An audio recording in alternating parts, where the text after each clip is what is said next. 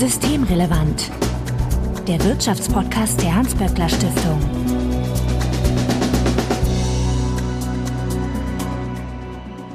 Heute ist Donnerstag, der 26. Oktober 2023. Willkommen zur 165. Ausgabe von Systemrelevant. Christina Schildmann, ich grüße dich. Ich grüße dich, Marco. Du leitest die Forschungsförderung in der Hans-Böckler-Stiftung und Lisa Basten. Hallo. Hallo Marco. Du leitest die Forschungsstelle Arbeit der Zukunft in der Hans-Böckler-Stiftung. An euch da draußen vorweg wie immer der Hinweis, dass wenn ihr uns erreichen möchtet, könnt ihr uns beispielsweise auf Twitter antickern, at böckler-de oder auch per E-Mail an systemrelevant.böckler.de. Also Hinweise, Korrekturen, Unmut und Anregungen bitte einfach einsenden und wir freuen uns, wenn ihr uns in einem Podcatcher eurer Wahl abonniert. Mein Name ist Marco Herak und wir wollen uns heute mit der Labora oder auch der Labor A beschäftigen. Und wer jetzt denkt, hatten wir das nicht schon? Ja, genau. Die Konferenz ist vorbei und wir wollen eine kleine Nachbetrachtung wagen. Christina, bevor wir dazu kommen, kannst du uns kurz erinnern, was die Labora ist? Die Labora ist die große Plattformveranstaltung zur Zukunft der Arbeit, die wir als Hans-Böckler-Stiftung einmal im Jahr ausrichten. Lisa Basten, die ja mit uns hier im Podcast ist, ist die zuständige Referatsleiterin, hat sie auch dieses Mal wieder großartig organisiert. Eine Art Klassentreffen für all diejenigen, die zum Thema Arbeitswelt, Arbeitsmarkt forschen oder die Betriebsräte sind, GewerkschafterInnen und auch diejenigen im politischen Raum, die sich für dieses Thema interessieren, treffen sich da und diskutieren in zahlreichen Sessions brennende Themen. Das Thema der diesjährigen Labora war die nächste Stufe der Transformation. Also wie geht's eigentlich weiter mit der Transformation? haben das, was wir heute diskutieren wollen, nämlich dieses Thema, die ökologische Frage spitzt sich zu. Als wir die Labora geplant haben, so noch nicht, diese Zuspitzung noch nicht auf dem Schirm gehabt. Und auch darüber wollen wir heute mit dir sprechen. Was macht eigentlich diese Zuspitzung aus und wie hat die sich ausgewirkt auf die Labora? Ja, Lisa, eigentlich war das ja schon die formulierte Frage. Was macht diese Zuspitzung aus? Christina Schildmann hatte ja gerade schon beschrieben, dass diese Zuspitzung als Kontext der Labora im Grunde so nicht geplant war.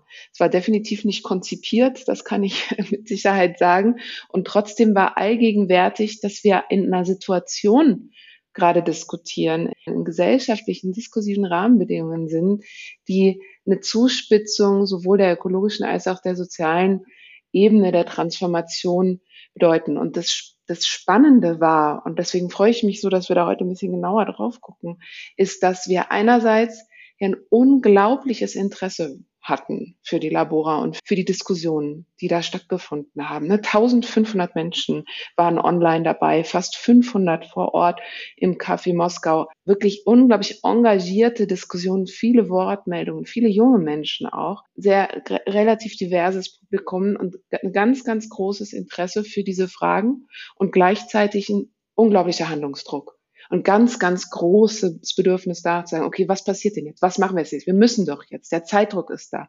Und in diesem Kontext ist es, glaube ich, spannend, wirklich nochmal genau zu gucken, was was sind denn die Fragen, die auf dem Tisch liegen und welche Antworten finden wir darauf in einer Phase, in der sich die soziale ökologische Frage zuspitzt. Lass mich noch mal auch ein bisschen was dazu sagen, wo wir diese Zuspitzung jetzt gesehen haben, die wir ja als Kontext gerade beschrieben haben. Ähm, ich würde sagen, das ist so eine Zangenbewegung, mit der wir es gerade zu tun haben, was dieses Thema sozial-ökologische Transformation betrifft. Die Studien zeigen uns ja alle, also nicht diejenigen, die wir machen, weil wir beschäftigen uns ja nicht mit Klimaforschung im eigentlichen Sinne, aber die Studien, die es dazu gibt, zeigen uns, dass der Klimawandel ja noch dramatischer und schneller fortschreitet als bisher angenommen, Kipppunkte viel näher sind als äh, zunächst angenommen und vor allen Dingen wir auch in Deutschland nicht auf diesem 1,5 Grad Pfad sind, auf den wir eigentlich müssen und damit auch überhaupt nicht allein sind, also mit dem Reißen der, der Klimaziele. Wir sind ja im Moment oder Deutschland ist, ist auch unter anderem damit beschäftigt, sich auf die 28. UN-Klimakonferenz in Dubai im Dezember vorzubereiten und all die Studien, die man dazu sehen kann, die auswerten, wo stehen wir eigentlich gerade, wir und die anderen Länder, schreiben, dass die Klimaziele nicht erreicht werden, die Maßnahmen nicht ausreichen. Das gilt für Deutschland, das gilt für die EU insgesamt, das gilt aber auch für die anderen, insbesondere großen Volkswirtschaften. Also wir sind nicht auf diesem 1,5 Grad Pfad. Und gleichzeitig, und das ist diese Zangenbewegung, haben wir es mit einer Abnahme der Zustimmung zu einer ambitionierten Klimapolitik zu tun und Zunahme der Konflikte. Und die liegen unter anderem aus unserer Sicht darin, dass eben diese soziale Frage, die darin liegt, in der ökologischen Transformation noch nicht ausreichend bearbeitet ist. Ja, auch eine Aufgabe, die wir, der wir uns annehmen und das Erstarken der rechten Kräfte, das wir gerade sehen, siehe Wahlergebnisse in Bayern und Hessen, ist aus unserer Sicht das Symptom dafür, dass diese soziale Frage darin nicht äh, ausreichend beantwortet wird. Und vielleicht noch ein letzter Punkt zu dieser Zangenbewegung. Wir haben dadurch, dass die, dass die Zustimmung abnimmt, das ist ja nicht erst seit der Hessen- und Bayernwahl so, sondern auch schon vorher, sehen wir auch schon Maßnahmen, die abgeschwächt werden. Zum Beispiel die Abschaffung der Sektorziele im Klimaschutzgesetz oder auch die Abschwächungen im Gebäudeenergiegesetz. Das betrifft auch nicht nur Deutschland, auch andere Länder rudern da gerade zurück, was die, was die Klimapolitik betrifft. Großbritannien zum Beispiel verschiebt das Verbot für neue Autos mit Diesel- und Benzinmotoren. Und wenn man sich das anguckt und gleichzeitig eben das schnellere Fortschreiten des Klimawandels, dann äh, sehen wir, dass diese, dieses Zurückweichen ja in der Zukunft diese ambitionierte Klimapolitik noch dringlicher macht und das dann wiederum aber Legitimationsschwund bedeutet, also Teufelskreis. Und das war eben der Kontext für die aktuelle Labora vor ein paar Wochen. Und das Interessante aber daran ist, und das hat Lisa Basten schon angedeutet, auch wenn wir es mit einer äh, Dramatisierung der, Dramatisierung der Situation zu tun haben, hatten wir auf der Labora, auf dieser großen Arbeitsmesse keine Doom-Stimmung, sondern eben ganz im Gegenteil große Aufbruchstimmung. Aber das gucken wir uns auch gleich ja nochmal en Detail an. Ja, das würde mich schon noch grundsätzlich interessieren, weil ich habe gerade so das Gefühl, alle fühlen sich so an, an so einer Belastungsgrenze, äh, nicht nur bei diesen Themen, aber allgemein das Wort Belastung höre ich in letzter Zeit sehr oft und habe das Gefühl, wir fangen ja jetzt gerade erst an, viele Dinge umzusetzen. Und trotzdem scheint so ein allgemeines Empfinden von Puh, das ist aber sehr groß. Da machen wir schon ganz viel. Schaffen wir das überhaupt, ne? Und sollten wir jetzt nicht lieber zurückrudern, da sein. Und das wiederum hat sich dann aber in der Stimmung gar nicht so sehr wiedergefunden, obwohl es die Zuspitzung gab. Genau das war das Spannende, genau wie du es jetzt beschrieben hast. Ich kann für mich sagen, ich hatte damit gerechnet, dass eben diese, ja auch dieses, Ver Verzweiflung ist vielleicht ein bisschen groß, aber schon so diese, diese Sorge davor, ist das zu schaffen? Und stehen nicht alle Zeichen eh auf Umkehr und ist nicht die Rückkehr, das individuelle kleine Lösung im Grunde das Einzige, was wir tun können? Und dann ist auf der Labora aber eben was, was anderes passiert. Und ich denke, was sich dort gezeigt hat, ist, dass es einfach so viele Menschen gibt in so vielen Organisationen, die wirklich daran interessiert sind, die sozial-ökologische Transformation voranzubringen und diese Zangenbewegung, die Christian Schildmann beschrieben hatte, eben nicht nur als Druck wahrzunehmen, sondern einfach als eine Notwendigkeit, diese beiden Dinge auch miteinander zu vereinen. Also eine nachhaltige Form des Wirtschaftens entstehen zu lassen und soziale Fragen damit zu nehmen, bestimmte Formen von Wohlstandssicherung oder Sicherung von guter Arbeit zu schaffen. Und natürlich ist das auch irgendwie eine Bubble, die wir da sind, aber eine ziemlich große Bubble und eine echt schlaue Bubble mit ganz tollen Menschen, die auf betrieblicher Ebene, auf politischer Ebene und eben auch in den unterschiedlichen nationalen bis internationalen Rahmen sehr genau beschrieben haben, was sie schon tun und welche Wege sie hier gehen, mit wem zusammen und wer da eigentlich alles mit am Start ist. Und ich glaube, deshalb hat sich so eine Aufbruchsstimmung dort auch ergeben, weil auf der Labora all diese Leute eben zusammen waren. Und das gibt schon eine Macht, das zeigt schon, klar, das, wir kriegen das hin, wir können das hinbekommen. Und das war dann, glaube ich, ein bisschen ein sich selbst verstärkender Effekt, der auch einfach mal gut getan hat. Also man ist nicht mehr allein. Ja, das kann ich teilen und würde gerne noch eine Sache ergänzen und zwar ein bisschen Forschung beisteuern, die wir heute veröffentlicht haben. Aus der Schilderung von Lisa Basten zur Stimmung auf der Laboram würde ich, das würde ich übersetzen in den Begriff Selbstwirksamkeit. Also die Vorstellung davon, was man selber beitragen kann um diese Transformation mit hinzukriegen. In dem Zusammenhang ist eine Studie spannend, die wir heute veröffentlicht haben und in der die Frage gestellt worden ist, was wollen und brauchen eigentlich die Beschäftigten in der Transformation? Also wenn wir davon ausgehen, dass der Arbeitsplatz, der Arbeitsmarkt, die Arbeit der Ort ist, an dem sich ganz viel entscheidet, ob es funktioniert oder nicht, dann ist diese Perspektive der Beschäftigten für uns sehr, sehr spannend. Die Studie, die wir heute veröffentlicht haben, die wir gefördert haben als Hans-Böckler-Stiftung, heißt Erwartungen und Anforderungen von Beschäftigten an eine sozial-ökologische Transformation. Sehr nüchtern der Titel, sehr spannend der Inhalt. Die haben gemacht Professor Vera Trappmann und Felix Schulz, die sitzen an der University of Leeds. Und da fördern wir als Hans-Böckler-Stiftung ein Kompetenzzentrum, was sich schwerpunktmäßig mit den Beschäftigten, deren Positionen zur sozial-ökologischen Transformation beschäftigt. Wir wollten in dieser Studie wissen, wie nehmen diese Beschäftigten eigentlich die sozial-ökologische Transformation wahr? Wie sehen sie ihre eigene Rolle darin? Was ist in Ihrem Unternehmen schon passiert oder eben nicht passiert und aber auch, was erwarten Sie von Ihrer Regierung, Ihrer Gemeinde, den Arbeitgebern, der Bundespolitik. Und ohne jetzt zu viel vorwegnehmen zu wollen, es geht ihnen um gute Arbeit, um die guten Arbeitsplätze der Zukunft. große Mehrheit ist bereit, umzuschulen, Neues zu lernen, Neues zu probieren, auch in grüne Sektoren zu wechseln. Aber am Ende muss für sie der gute Arbeitsplatz stehen, der auch ordentlich bezahlt ist. Sonst ist das nicht ihr Projekt, ihre Transformation.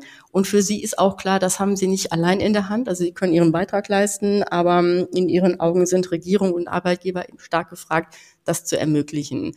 Und dieses Thema hat sich auch sehr stark wiedergespiegelt in den Diskussionen auf der Labora. Vielleicht noch ein Punkt zum Thema Selbstwirksamkeit. Ein spannender Aspekt dieser Studie ist die Frage, wie sich eigentlich Gewerkschaftsmitglieder in der Transformation unterscheiden von Nicht-Gewerkschaftsmitgliedern. Das sind ziemlich eindeutige und sehr, sehr interessante Befunde, zu denen ich jetzt aber nichts sage, sondern alle bitte das nachzulesen oder den Podcast zu hören, den ich mit der Studienautorin und Bettina Kohlrausch, der Direktorin unseres WSI, dazu noch machen werde in Kürze. Ah, da freue ich mich ja schon ja, ich drauf. Nicht so viel spoilern, habe ich versprochen. Deswegen. okay, Aber man kann die Studie schon lesen. Sie ist ab heute online und sie ist auch jetzt auf der Startseite. Ich weiß aber nicht, ob sie noch auf der Startseite ist, wenn dieser Podcast ausgespielt wird. Schick sie mir gerne. Ich werde sie dann in die Show Notes reinstellen nachher. Wir haben uns überlegt, dass wir drei Unteraspekte heute besprechen, bei denen ich aber auch das Gefühl habe, dass sie alle so ein bisschen miteinander verwoben sind. Deswegen sage ich sie auch gleich vorab. Das sind einmal die Finanzierungsfragen, die Verteilungsfragen und die Geschlechterfragen. Und wenn wir über die Finanzierungsfragen reden, da ist ja mein erster Gedanke gleich, wir haben ja jetzt beim letzten Haushalt gesehen, dass die Finanzierungsfragen sehr starken Impact auf die Diskussion, wie aber auch den Fortgang in unserer Gesellschaft haben, weil wir jetzt auf einmal anfangen zu sparen und also nicht mehr Geld ausgegeben wird, während wir in einer Transformationsphase sind, sondern weniger. War das dann auch der Punkt? Wir hatten uns ja relativ bewusst dafür entschieden, dass wir keinen Schwerpunkt zur Finanzierung machen auf der Labora. Nämlich einfach aus dem Grund, weil klar war, die Dynamik ist einfach dermaßen unüberschaubar, dass ob wir Schuldenbremse, Industriestrompreis oder ein anderes Schlagwort nutzen. Es ist, wir haben keine Ahnung, ob das dann wirklich das Schlagwort der Stunde ist oder ob wir nicht eigentlich gerade was ganz anderes diskutieren müssten. Und was dann interessant war, dass wir wirklich auf diesen ganzen unterschiedlichen Ebenen immer wieder wir eigentlich was anderes diskutiert haben, also zum Beispiel die globalen Rahmenbedingungen der Transformation oder ganz klar in die einzelnen äh, Branchen reingeschaut haben, also ich, grüner Stahl als Zukunftsindustrie und so weiter. Und wir trotzdem immer wieder zugespitzt wurde, dass das Gelingen der Transformation im Moment ganz, ganz stark von sinnvollen Antworten darauf abhängt, wer die Zeche zahlt. Also dass dieses Legitimationsproblem, was wir im Moment haben, eben so massiv sich darum dreht, zu fragen, wer bezahlt hier was und reproduzieren wir Ungleichheitsstrukturen oder können wir umgestalten, können wir mitnehmen, können wir mitbestimmen und damit auch die ganze Transformation auf eine breitere Basis stellen. Und es ist interessant, dass dieser finanzpolitische Rahmen der Transformation zusammen mit dem mir vorhin ja schon erwähnten Gefühl von jetzt handeln, also das Gefühl eines sich schließenden Zeitfensters aufgrund der bundespolitischen Gegebenheiten, in denen wir nun mal jetzt sind, ne? also wir alle wissen, es gibt gar nicht mehr so viel Zeit, bis es eh wieder Wahlkampf ist, dass sich daraus in verschiedenen Diskussionsrunden klar ergeben hat, wir brauchen da eine Sicherheit und wir brauchen da eine Entscheidungen. Zum Beispiel bei dem Panel von IGBCE, Alexander Bercht, gemeinsam mit WWF, Naturschutzring und German Watch diskutiert eine gemeinsame Vision von einer Industriepolitik der Zukunft, die ganz, ganz klar formuliert, dass dann die gegensätzlichen Interessen oder Ziele, die Arbeiterinnenbewegung und Umweltbewegung haben, die sind überkommbar. Und da sie können sich, können sich klar auch einigen auf bestimmte gemeinsame Nenner. Aber wenn die Politik jetzt nicht langsam mal auch liefert und eben dann entscheidet, in welcher Weise ein finanzpolitischer Rahmen für diese Transformationsnotwendigkeiten dann auch gesichert werden kann, dass, es, dass das eigentlich der wahre, der wahre Knackpunkt ist. Besonders spannend fand ich, dass das eben hier in Bezug auf die klassische Industrie so diskutiert wurde und dann zwei Panels später bei Frank Wernicke und Luise Neubauer äh, von Fridays for Future im Grunde dasselbe beschrieben wurde. Ne? Es einfach heißt, naja, wir als Bewegungen, wir als soziale Organisationen, wir sind schon so weit, dass wir sagen können, nee, klar, zum Beispiel ein zukunftsfähiger ÖPNV und eine Mobilität, die da weiterentwickelt hat, das sind gemeinsame Ziele. Dafür können wir einstehen, dafür können wir auch auf die Straße gehen. Aber wir brauchen einen finanzpolitischen Rahmen und eine Entscheidung, die jetzt kommen muss. Jetzt. Sonst scheitert dieses Projekt. Und das war schon spannend in der Umfassendheit und der Dramatik. Ich will das jetzt auch nochmal aufgreifen oder das Zeitfenster, das sich schließt, das Lisa Basten gerade erwähnt hat. Denn ähm, wir als Hans-Böckler Stiftung beschäftigen uns natürlich auch mit der Frage, wie man bestimmte Konflikte entschärfen kann und was Maßnahmen sind, die zu tun sind in diesem Zeitfenster, bevor es sich schließt mit Blick auf den Finanzierungsrahmen. Da gucken wir uns im Moment natürlich besonders an diese Zuspitzung der Thematik Arbeit und Klima in der energieintensiven Industrie, wo man es besonders gut sehen kann. Lisa Basten erwähnte das Panel dazu auf der Laboram. Und äh, in diesem Bereich energieintensive Industrie verknüpft sich ja gerade das Thema Klimaschutz mit dem Ukraine-Krieg und den, äh, der damit verbundenen Energiekrise. Und das erzeugt diese Dramatik in dem Bereich. Die energieintensive Industrie ist dringend auf die erfolgreiche Energiewende angewiesen, denn sie braucht ja diesen günstigen grünen Strom, aber diese zieht sich die Energiewende und die Frage ist, was passiert jetzt, wenn die billige grüne Energie das rettende Ufer ist, wo man hin will, muss, der Fluss aber sehr, sehr breit ist, wie kommen wir drüber? Die Frage ist, was ist nötig, damit die Wirtschaft keinen so schweren Schaden erleidet, dass massiv Arbeitsplätze verloren gehen. Das war auch sehr großes Thema auf diesem Panel auf der Labora. Wir haben, das hatten wir schon vor kurzem in einem Podcast systemrelevant vorgestellt, Marco, äh, unser Vorschlag zur Verlängerung der Strompreisbremse als Beitrag zur Debatte um den Brückenstrompreis. Ja, mit Sebastian Dolin. Genau, mit Sebastian Dolin. Sebastian Dolin und unser Gutachter, der Ökonom Tom Krebs, haben das vorgestellt in dem Podcast und auch erklärt, wieso es wichtig ist und wie es funktioniert. Ich will nur so zwei, drei Sätze dazu sagen zu diesem, zu diesem Gutachten, weil das gerade wieder ganz aktuell ist, das Thema, und in den nächsten Wochen auch zu einer Entscheidung geführt werden muss. Daher vielleicht nochmal, was haben wir da gemacht? Wir haben ähm, Kriterien definiert für so einen, eine Subvention, eine industriepolitische Maßnahme, die ich kurz auflisten will. Wir haben gesagt, es darf keine Gießkanne sein. Das ist ja auch genau das zentrale Kriterium, das der Bundeskanzler immer formuliert und äh, dem wir da auch Rechnung tragen, weil es ja absolut richtig ist sondern wir brauchen eine Maßnahme, die eben sehr gut auf diese unterschiedlichen Zielgruppen zugeschnitten ist. Diese Maßnahme, diese Subvention der Industrie, aber auch der Verbraucher muss zeitlich begrenzt sein bis 2030, damit es eben so eine Brücke ist bis hin dort äh, zum gelobten Land, wo diese international konkurrenzfähigen Preise für, für grünen Strom dann auch wirklich Realität sind und vor allen Dingen, und das ist bedeutend, die Verpflichtung zur Transformation, also zum Beispiel Anregung von Investitionen in strombasierte Produktionsanlagen, damit eben umgebaut wird und nicht outgesourced wird. Wichtig ist, dass mit diesen Subventionen keine alten Strukturen zementiert werden. Und vielleicht, und da sind wir dann auch wieder bei Verteilungsfragen, die wir ja auch noch ansprechen wollen und Fairnessfragen. Wir haben in diesem Vorschlag soziale Aspekte eingebaut. Dazu gehört Standortsicherung, wenn man das Geld bekommen möchte als Unternehmen und auch die Stärkung der Tarifbindung.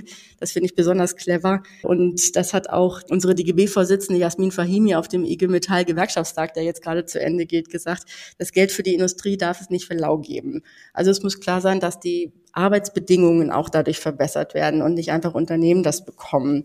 Und dass wir diese Chance jetzt nutzen müssen, um Chancen, um gute Löhne entsprechend voranzutreiben. Deswegen steckt hier für mich eine zentrale Verteilungsfrage drin. Vielleicht auch nochmal zu Finanzierungsrahmen und zwar eher ein bisschen längerfristig. Denn diese Fonds, aus denen das finanziert wird, die haben zwar im Moment noch Geld, aber die müssen ja auch wieder aufgefüllt werden. Und wie kommen wir an diese Finanzmittel? Darum haben wir uns als Hans-Böckler-Stiftung auch nochmal stärker befasst, auch in letzter Zeit in mehreren Gutachten mit diesem Thema Wiedereinführung einer Vermögenssteuer. Da gibt es ja viele, die sagen, so eine Steuer verstößt gegen die Verfassung und man kann die gar nicht wieder einführen. Und deswegen haben wir den Juristen, den Juraprofessor Alexander Thiele beauftragt aus Berlin, der uns sehr schön und sehr klar gezeigt hat, dass die Vermögensteuer eben nicht verfassungswidrig ist angesichts der aktuellen Situation, sondern geboten ist. Und zwar aus zwei Gründen. Und die haben sehr stark mit unserem Thema hier zu tun, also dem Thema sozial-ökologische Transformation und die Zuspitzung der Krise. Nämlich zum einen sagt er, das Maß an Ungleichheit, was wir inzwischen erleben, das ist inzwischen gefährlich für den Zusammenhalt. Und das sehen wir ja auch, dass es ein Sprengsatz in jeder Debatte über ambitionierten Klimaschutz ist. Siehe Turbulenzen, Gebäude, Energiegesetz. Also das Maß an Ungleichheit ist so stark geworden, dass diese Vermögensteuer geboten ist. Und zweitens schreibt er auch, und das hat auch viel damit zu tun, was wir hier diskutieren, die großen Krisen, also Corona, der Ukraine-Krieg und die Energiekrise, die sich anschließt, die Klimakrise das bedeutet so ein Bündel an finanziellen Herausforderungen an den Staat, dass da einfach Geld eingenommen werden muss, dieser riesige Investitionsbedarf irgendwie geleistet werden muss und gerecht verteilt werden muss. Da sind wir eben genau bei dem, bei dem Punkt, bei der Forderung der ähm, PanelistInnen auf der Labora. Wir brauchen einen guten Finanzierungsrahmen. Vor allen Dingen sind wir da auch gleich wieder bei den Verteilungsfragen, ne? Weil wenn man sagt, Mittel sind begrenzt und man will keine Steuern erhöhen, ja, da muss man halt gucken, was ist dann wirklich wichtig für uns zu finanzieren. Hm. Ja, es sind ja zwei Aspekte da drin und deswegen ist es auch, finde ich, richtig, die Finanzierungsfrage und die Verteilungsfrage ein Stück weit auch getrennt sich anzugucken, obwohl sie so eng zusammenhängen. Denn einerseits ist es richtig, meine Mittel sind immer knapp oder Mittel sind zumindest immer begrenzt und die Frage ist, wohin sollen sie gehen? Und interessant war eben kann ich nur auch nochmal unterstreichen, was Christian Schildmann gerade gesagt hat. Der Begriff, der immer wieder fiel in diesen Diskussionen, der sich mir total eingeprägt hat, ist der der Konditionierung von Fördermitteln. Also es ist einfach, dass wir da hinkommen müssen, dass in dem Moment, in dem wir Finanzenströme in Richtung einer sich umbauenden Wirtschaft lenken, auf welche Weise auch immer, in dem Moment müssen wir heute noch viel stärker, als wir es in der Vergangenheit getan haben, eben darauf achten, dass wir das einerseits natürlich nach ökologischen Gesichtspunkten konditionieren, ganz klar,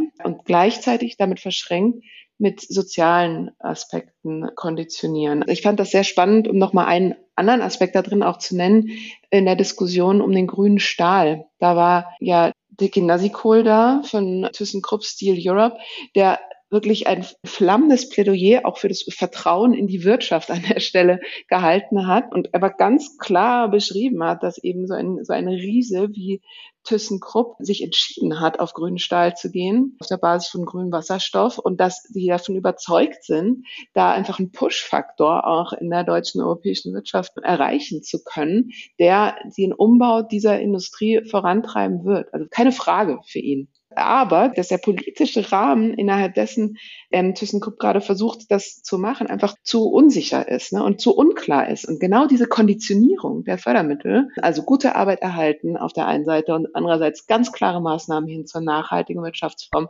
das ist da eine, eine, größere Schnelligkeit, beschreibt er ganz deutlich, aber eben auch noch viel größere Klarheit geben muss. Und dieser Aspekt der Finanzierung, der Leiten und das Konditionieren der Finanzströme ist deswegen immanent auch eine Verteilungsfrage. Ganz klar. Gut, dass du das nochmal ansprichst, den Begriff Konditionierung, weil der wirklich eine riesige Rolle spielt in den aktuellen Debatten und eben in unserem Vorschlag äh, zur Alternative zum Brückenstrompreis auch eine große Rolle spielt. Zum einen diese Transformationsverpflichtung, zum anderen aber auch die Verpflichtung für dieses Modell, das der Tom Krebs vorschlägt, nachzulesen in dem Gutachten, das heißt sperrig Modell der Verlängerung und Modifizierung der Strompreisbremse bis 2030. Da argumentiert er sehr schön, warum es einen besonders günstigen Nettostrompreis geben soll für die Unternehmen mit Tarifbindung als Anreiz eben für Unternehmen, die noch nicht tarifgebunden sind, damit reinzugehen. Das ist eine sozial transformative Logik, die finde ich total bestechend. Und das Argument dafür ist eine Verteilungsfrage auch, denn er schreibt, dass ähm, die Arbeitnehmenden in diesen letzten Jahren eine, äh, wie schreibt er das, die Reallöhne sind stärker gefallen als in jeder anderen Krise der deutschen Nachkriegs Geschichtsgeschichte. Und um hier nochmal in die andere Richtung zu ziehen, ist diese Konditionierung total wichtig. Was aber eben auch, sagen wir mal, eine Verteilungsfrage ist, die dieses Gutachten antippt, ist die von heute und morgen. Also was kann da eigentlich verloren gehen? Was sind die Kosten des Nichthandelns für die Zukunft, wenn wir es nicht machen? Und da werde ich auch kurz drauf eingehen. Er hat berechnet, dass jetzt schon kurzfristige Produktionsverluste durch die Energiekrise von bis zu vier Prozent des Bruttoinlandsproduktes zu sehen sind und hat da projiziert und gesagt, dass es drohen langfristige wirtschaftliche Schäden, die sich bis Ende 24, das ist äh, bald, auf rund 10 Prozent des Bruttoinlandsproduktes belaufen könnten. Also da gehen dann Arbeitsplätze verloren, die auch nicht zurückkommen. Und dann mache ich noch mal einen letzten Punkt hier zum Thema Verteilung und würde das noch mal einmal auf das Feld Arbeit und Umwelt lenken, das ja ganz oft als Gegensatzpaar diskutiert wird. Und ein Learning aus der Laboram oder eine Bestärkung eher ist, dass wir diese Themen Arbeit und Umwelt einfach nicht gegeneinander ausspielen lassen dürfen, weil sonst alles blockiert wird und wir in irgendeiner Ökonomie der Vergangenheit festhängen, die aber die, die Arbeitsplätze der Zukunft gefährden. Da will ich auch nochmal am liebsten auf das Eingangspodium Transformation global kommen, weil das hat das Thema gut gesetzt. Da hat Birgit Steinborn, das ist eine der Panelistinnen gewesen, die ist Gesamtbetriebsratsvorsitzende und stellvertretende Aufsichtsratsvorsitzende bei Siemens die hat die Formel gefunden, wo die Umwelt ausgebeutet wird, werden Menschen ausgebeutet. Das war ein, sagen wir mal, Leitmotiv für die Labora. Das zog sich durch die verschiedenen Panels durch. So zum Beispiel auch auf dem Panel, das dieser Basten gerade schon erwähnt hat, das äh, Neue Allianzen für die Mobilitätswende hieß, wo Luisa Neubauer, die ja eine der eloquentesten Stimmen von Fridays for Future ist, mit dem Verdi-Vorsitzenden Frank Wernicke diskutiert hat. Und sie haben sozusagen ihr gemeinsames Bündnis begründet, das sie im Klimastreik im März äh, dieses Jahres auf die Straße gebracht hatten, ja auch. Und Lisa Neubauer hat gesagt, dieses Ausspielen von Klimazielen und Arbeitsplätzen, das hat sie zu einer Bündnispartnerin von Verdi, also von Gewerkschaften werden lassen. Sie hat in dem Zusammenhang beschrieben, wie dieser politische Diskurs oft verlaufen ist und äh, das festgemacht an dieser Figur der alleinerziehenden, pendelnden Krankenschwester, die immer hervorgezogen ist als Argument dafür, dass Klimaschutz und Arbeitsplätze, dass das nicht zusammengeht. Sie sagte, als ihr klar war, dass man spalten will oder dass es einfach Kräfte gibt, die spalten wollen, hat sie entschieden, wir machen den Schulterschluss mit den Gewerkschaften. Und zwar nicht nur für das Klima, sondern auch für die Menschen. Das gehört eben zusammen, dass es gerecht zugehen muss. Das war die Erkenntnis. Und da hat Frank Wernicke dann nochmal draufgesetzt und gesagt, ja, das, das Kapital will, dass wir unsere Silos nicht verlassen. Also wir dürfen diese Themen Arbeit und Umwelt nicht gegeneinander ausspielen lassen. Und das ist aber das, was im Moment die AfD ja betreibt. Dieses Ausspielen ja nochmal wahrscheinlich zur, zur Perfektion treiben wird in den nächsten Wochen und Monaten. Nur eben mit diesem etwas anderen Spin. Sie signalisieren ja, Klimaschutzmaßnahmen sind ja nur wieder eine neue Maßnahme der Eliten, um euch zu unterdrücken. Und äh, da muss man eben gegengehen und gegenargumentieren.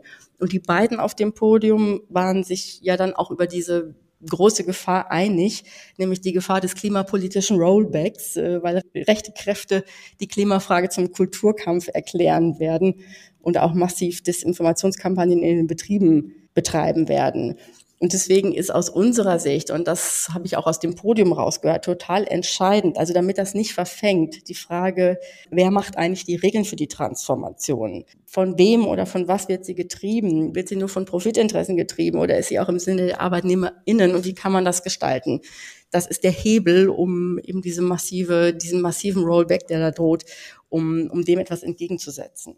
Ja, dazu vielleicht ergänzend, dass die andere Seite dieser Medaille oder eine positive Betrachtung dieser, dieser Dramatik ist, glaube ich, etwas, was Thomas Fischer auch bei dem Eingangspanel, also von der Grundsatzabteilung des DGB, klar benannt hat. Er meinte, wir haben jetzt die Chance, auf globaler Ebene Ungleichheit und unfaire Verteilungs Mechanismen zu hinterfragen und auch zu verbessern. Aber wenn wir jetzt nicht aufpassen, wenn wir jetzt zu sehr zögern, wenn wir jetzt ein Rollback machen, dann wird eins passieren, nämlich dass wir die ungleichen Machtverhältnisse, die wir global haben, reproduzieren.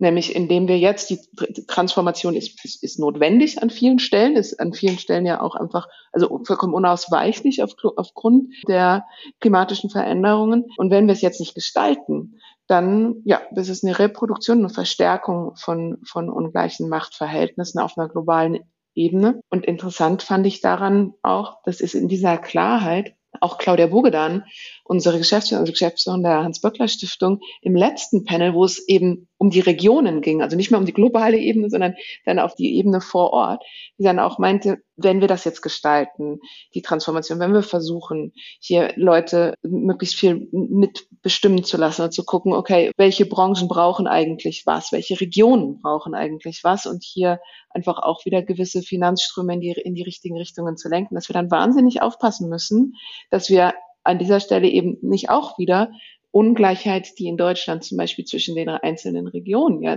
sehr wohl herrscht, auch wieder reproduzieren, weil an den Stellen, an denen sich eben bestimmte Netzwerke und bestimmte Transformationsstrukturen entwickeln, dort auch leichter eben mehr Ressourcen reingehen können, als an den Orten, an denen aufgrund von anderen sozialen Verhältnissen, anderen wirtschaftlichen Verhältnissen diese Strukturen nicht entstanden sind. Das ist, finde ich, auch wieder eine sehr pointierte Klammer dafür, wie sehr wir aufpassen müssen in dieser sich zuspitzenden Frage der Transformation und gleichzeitig, wie viel Gestaltungsmöglichkeit wir haben, wenn wir da jetzt einfach einen Ticken mutig reingehen. So und ähm, es schaffen, den, den Backlash, ähm, den Christina Schildmann gerade beschrieben hatte, ein Stück weit, ja, wenn nicht zu verhindern, dann ihm zumindest was klare Positionen entgegenzusetzen. Ich greife dein Stichwort auf, Lisa, ungleiche Machtverhältnisse. Wir hatten uns ja vorgenommen, dass wir auch noch über die Geschlechterdimension sprechen wollen ähm, der sozialökologischen Transformation. Marco, sollen wir in dieses... Ja, gerne. Ich habe gerade überlegt, wie ich euch jetzt dahin führe und bin dir gerade sehr dankbar, dass du das über dieses Stichwort gemacht hast. Richtig, nutze jede Chance, das Thema Geschlechterfragen ins Spiel zu bringen, weil uns das auch sehr, sehr wichtig erscheint und das auf der Labora auch eine Rolle gespielt hat. Ähm, dazu, dazu gleich nochmal was. Ich will nur einmal kurz erläutern, warum ich dieses Thema Geschlechterfragen in der sozial-ökologischen Transformation so wichtig finde und wo das herkommt, dieses Wichtigfinden. Das hat mit einem Déjà-vu zu tun, das ich gerade erlebe. Und das Déjà-vu bezieht sich auf die Digitalisierungsdebatte, die vor zehn Jahren ungefähr ihren Lauf nahm, wo ich mich mit der Fragestellung beschäftigt habe, welche Rolle spielen da eigentlich Geschlechterfragen. Die Debatte, Marco, du erinnerst dich vielleicht, Lisa sicherlich auch, du warst mit dem Thema auch befasst, ging los unter dem Stichwort Industrie 4.0. Da wurde Digitalisierung als ein rein technischer Prozess betrachtet, sehr verkürzt analysiert. Gesellschaftliche Dimension spielte überhaupt keine Rolle damals und die Geschlechterdimension schon mal gar keine Rolle. Ich habe mir da mal den Spaß gemacht, mir die, die ganzen Gremien, die wie Pilze aus dem Boden schossen in dieser Zeit, äh, die sich alle mit Digitalisierung beschäftigt haben, anzugucken. Das war irgendwie digitale Agenda 2014 bis 17, also der Vorläufer der Digitalstrategie war das da hat Gender null Rolle gespielt. Der nationale IT-Gipfel, Mini-Rolle, Hightech-Forum der Bundesregierung, absolut null. Bündnis Zukunft der Industrie null. Dialogprozess Arbeiten 4.0 des Arbeitsministeriums ging so, also nicht null, aber ausbaufähig. Und jetzt, nach zehn Jahren, kann man tatsächlich die Konsequenzen sehen, dieser absoluten Nichtbeachtung dieses Themas. Und diese Konsequenzen hat uns eine Studie gezeigt, die bei uns im eigenen Haus gemacht worden ist, und zwar im WSI. Da wurde zum Frauentag die Frage gestellt, wie sind die Chancen, wie sind die Möglichkeiten in der Digitalisierung zwischen den Geschlechtern verteilt? Und äh, das, die Ergebnisse waren sagen wir mal, schockierend. Wir haben gesehen, dass Männer und Frauen zwar ähnlich oft am Computer arbeiten, klar, keine Frage. Aber wenn es um die Verwendung von fortgeschrittener Technologie geht, also Cloud-Dienste, KI, statistische Dienste und so weiter, sich riesige Unterschiede zeigen, je fortgeschrittener die Technik, desto größer der Digital Gender Gap. Und besonders äh, groß haben wir gesehen, ist der Rückstand bei Frauen in Teilzeit. Also es gibt so ein Gender Part-Time Digital Gap. Und ganz krass waren die, sagen wir mal, die Einschätzungen mit Blick auf die Zukunft. Da hat sich gezeigt, dass Frauen nur mit einer Wahrscheinlichkeit von 10 Prozent erwarten, dass sich durch Digitalisierung ihre Arbeitsmarktaussichten verbessern. Bei Männern waren es doppelt so viel. Ähm, ich will nur, damit ihr nicht denkt, was redet die Frau über Digitalisierung die ganze Zeit, nochmal wieder den Bogen zurück zur ähm, sozialökologischen Transformation ziehen. Denn auch jetzt wurden wieder Gremien aufgesetzt ohne Ende, Allianz für Transformation, nationale Plattform Zukunft der Mobilität etc. etc. Und da wäre meine Mahnung und Warnung bitte, das Thema Geschlechterfragen einfach nochmal viel stärker in den Blick zu nehmen, als das bisher der Fall ist. Und wir müssen es auch, abgesehen davon, denn dieses Pariser Klimaabkommen, an dem wir uns ja alle orientieren, das ist das mit dem 1,5 Grad Ziel, hat auch eine geschlechterpolitische Dimension und legt fest, dass die Vertragsstaaten beim Vorgehen gegen Klimaveränderung die Stärkung der Rolle der Frau berücksichtigen und fördern müssen. Also Mahnung äh, durch die UN. Ich will einen Satz hinzufügen noch, was das mit der Labora zu tun hatte, dieses Thema. Wir haben das da auch abgebildet. Es gab eine Session dazu, die ausgerichtet worden ist und es hat uns sehr gefreut von der Geschäftsstelle des vierten Gleichstellungsberichts der Bundesregierung, die nämlich zu diesem Thema Gleichstellung in der sozialökologischen Transformation den diesjährigen, nein, nächstjährigen Bericht schreibt und hatten auch mehrere Mitglieder der Expertenkommission da, unter anderem Johanna Wenkebach, das ist eine Kollegin von mir, nämlich die Leiterin des Hugo Sinsheimer Instituts für Arbeits- und Sozialrecht. Wir auch regelmäßig hier im Podcast zu Gast haben. Ganz oft im Podcast hier zu Gast ist und auch angekündigt hat, dass sie zu diesem Thema auch mal einen Podcast machen wird.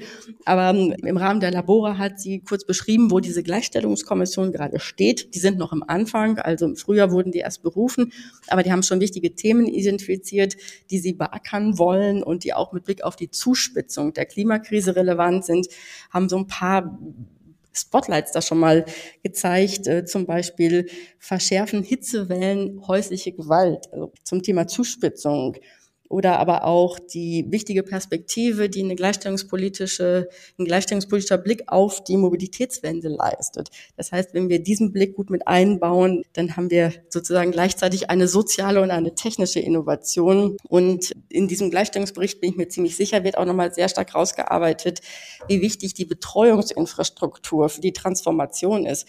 Und dass es eben nicht ausreicht, dass man nur Wasserstoffinfrastruktur aufbaut, sondern eben auch eine gute soziale Infrastruktur.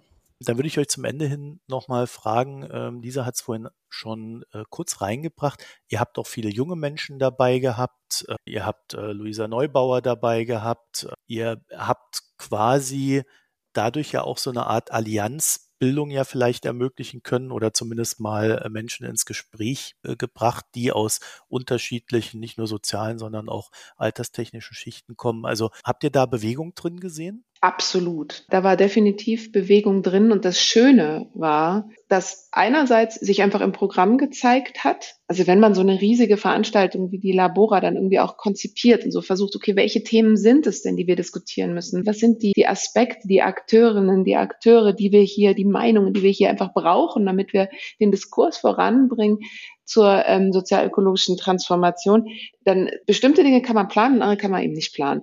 Und was wir definitiv versucht haben, ist eine größere Bandbreite von Organisationen einfach erstmal einzuladen. Und dazu haben ganz klar eben umweltaktivistische Organisationen gehört, aber auch Akteurinnen, Akteure, die sich ganz konkret mit der Perspektive von jungen Erwachsenen zum Beispiel auseinandersetzen und einfach auch ein Gespräch mit denen dann das Angebot entwickelt haben, deren Perspektive auch ganz, ganz stark mitzubringen. Und beides hat sozusagen in der Konzeption super geklappt und gleichzeitig ist dann während der Labora aber noch viel mehr passiert dazu.